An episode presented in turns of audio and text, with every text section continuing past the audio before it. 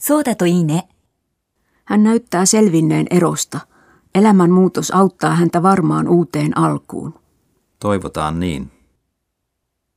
何のために Mitä varten Suomen lippu liehuu salossa?